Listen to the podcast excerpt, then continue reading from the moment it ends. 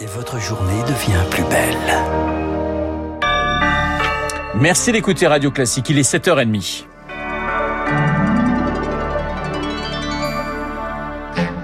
La matinale de Radio Classique avec Renaud Blanc. C'est un plaisir de vous accueillir et de vous accompagner jusqu'à 9h, 7h30, l'heure du journal présenté par Charles Bonner. Bonjour Charles. Bonjour Renaud, bonjour à tous. À la une ce matin, l'ouverture du procès des attentats du 13 novembre 2015, trois explosions au Stade de France, la salle du Bataclan et les terrasses visées par des fusillades. Et six ans après, la capitale est toujours meurtrie, notamment dans les 10 et 11e arrondissements. Ce soir de novembre 2015, les terrasses sont pleines quand des hommes armés font leur apparition. Cette scène, tous s'en souviennent Jackie est fleuriste à Charonne, un des quartiers visés. Et aujourd'hui encore, il ressent les stigmates des attaques. Le reportage d'Éric Kioch.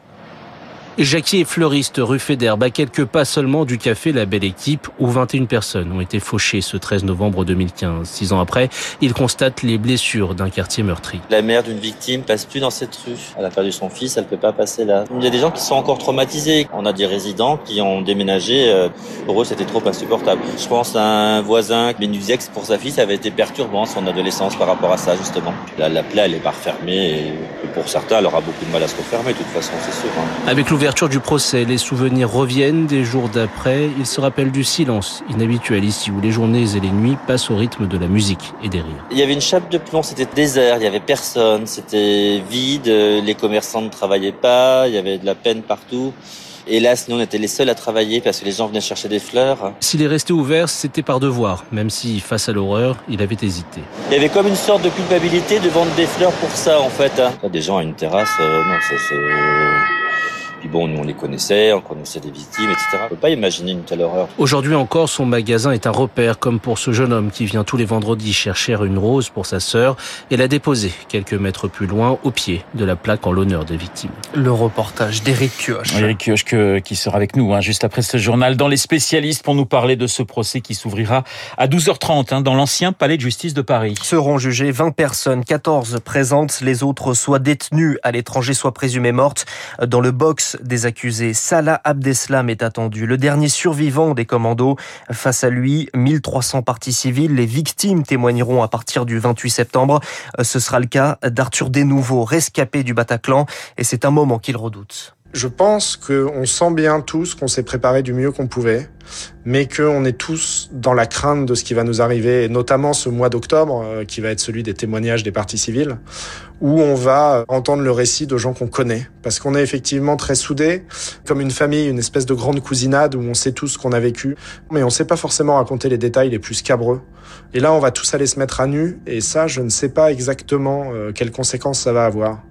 J'ai peur d'avoir du mal à maintenir à distance ce que je connais pas d'avance. Donc l'histoire des autres, c'est de l'inattendu en permanence et de l'inattendu assez proche de ce que moi je connais mais que j'ai réussi à mettre à distance. Et donc évidemment, euh, j'ai plus peur d'entendre ça que de m'entendre parler moi. Arthur des nouveaux rescapé du Bataclan, mais également président de l'association Life for Paris. Le procès doit s'achever le 25 mai prochain, dans neuf mois. Charles, dans ce contexte, le ministre de l'Intérieur appelle à la plus haute vigilance. Télégramme adressé au préfet en début de semaine des forces de sécurité déployées aux abords des lieux de culte, des écoles et des grands rassemblements.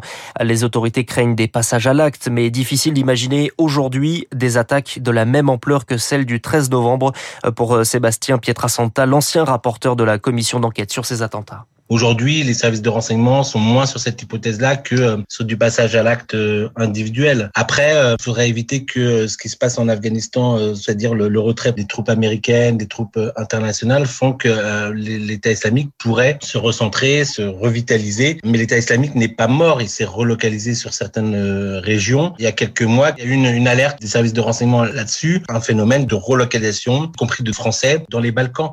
Les Balkans, c'est vraiment juste à, à côté. L'accès aux armes qui est beaucoup plus euh, facile, c'est aussi une source d'inquiétude pour les services de renseignement. Sébastien Pietrasanta avec Rémi Vallès. Alors justement, on évoquait à l'instant la situation en Afghanistan. Les talibans dévoilent les premiers noms du nouveau gouvernement. Mohamed Hassan Akound est le nouveau chef de l'exécutif. C'est un ancien proche du Mollah Omar, fondateur du mouvement. Dans le gouvernement, que des hommes, pas d'ouverture politique ni ethnique. Les États-Unis se disent préoccupés par ces annonces et jugeront les nouveaux dirigeants sur leurs actes. Dans le même temps, des manifestations dans le pays. Deux personnes tuées hier à Vous écoutez Radio Classique, il est 7h35. L'Assemblée nationale euh, donne son feu, son feu vert à une extension de l'état d'urgence sanitaire dans les Outre-mer. Cela doit permettre d'instaurer ou maintenir des mesures de couvre-feu ou de confinement. Dans le même temps, l'Ordre des médecins demande une troisième dose de vaccin pour les soignants. À ce stade, le rappel est réservé aux personnes âgées et à risque. Dans le même temps, l'emploi salarié progresse en France. 265 000 créations nettes dans le privé au deuxième trimestre. Ce sont les chiffres de l'INSEE à l'instant. Elle avait brandi une pancarte antisémite dans une manifestation anti-pass sanitaire. Une enseignante est jugée aujourd'hui par le tribunal correctionnel de Metz pour provocation à la haine raciale. Hommage national demain à Jean-Paul Belmondo, cérémonie aux Invalides. Les obsèques auront lieu vendredi matin en l'église de Saint-Germain-des-Prés. Charles, les ministres réunis aujourd'hui autour d'Emmanuel Macron. Séminaire de rentrée pour le gouvernement à 200 jours de l'élection présidentielle. L'exécutif veut défendre son bilan et tracer la route des prochains mois. Le Premier ministre appelle les députés de la majorité à, je cite, se préparer à aller devant les Français. Alors en coulisses, on se met en ordre de bataille pour faire campagne, Victor Fort. Ils veulent faire la publicité de leur bilan. Marie-Christine Verdier-Jouclas, députée En Marche du Tarn. Je crois que c'est le moment maintenant, effectivement, de le faire avant qu'on soit en campagne. Quand vous donnez des exemples concrets, ça permet de dire on n'a pas menti, on a tenu nos engagements. Alors les députés vont retrouver l'ambiance des marchés et tracter massivement. Un million de tracts ont été imprimés avec le slogan 50 plus. Et cette campagne ne se fera peut-être pas sous la bannière En Marche. La majorité planche sur la création d'une large fédération de partis partenaires. Sacha Ollier, marcheur et député de la Vienne. J'ai entendu euh, quelques remontées euh, de Blois notamment où étaient réunis les socialistes. J'ai entendu des remontées de personnes qui euh, sont un peu effarées de comment ça se passe à droite pour une primaire qui on ne sait même pas si elle aura lieu. La porte est grande ouverte parce que pour le coup on aura un projet qui sera capable de répondre à toutes ces ambitions. Il rêve de s'appuyer sur des petits nouveaux mais surtout de pouvoir compter sur le modem, agir et les autres de quoi pallier le manque de maillage territorial du parti et avoir plus de bras. Bruno Bonnel, député LREM du Rhône. Aujourd'hui, on ne peut pas dire qu'il y ait euh, un seul parti euh, qui synthétise l'aspiration euh, majoritaire des Français. Avant la campagne, les députés se préparent à voter les dernières lois et c'est souvent la dernière impression qui compte. Le reportage de Victoire Fort, de Victoire Fort, pardon, il n'avait pas le droit à l'erreur. Hier soir, l'équipe de France s'impose en match de qualification au mondial. Victoire contre la Finlande 2-0 avec un doublé d'Antoine Griezmann. Griezmann qui rejoint Michel Platini avec 41 buts avec les Bleus. Ah, c'est pas mal, mais enfin Platini c'était 72 sélections et c'était un milieu terrain alors que Griezmann est un attaquant et c'est sa 98e sélection. Enfin c'est très bien quand même.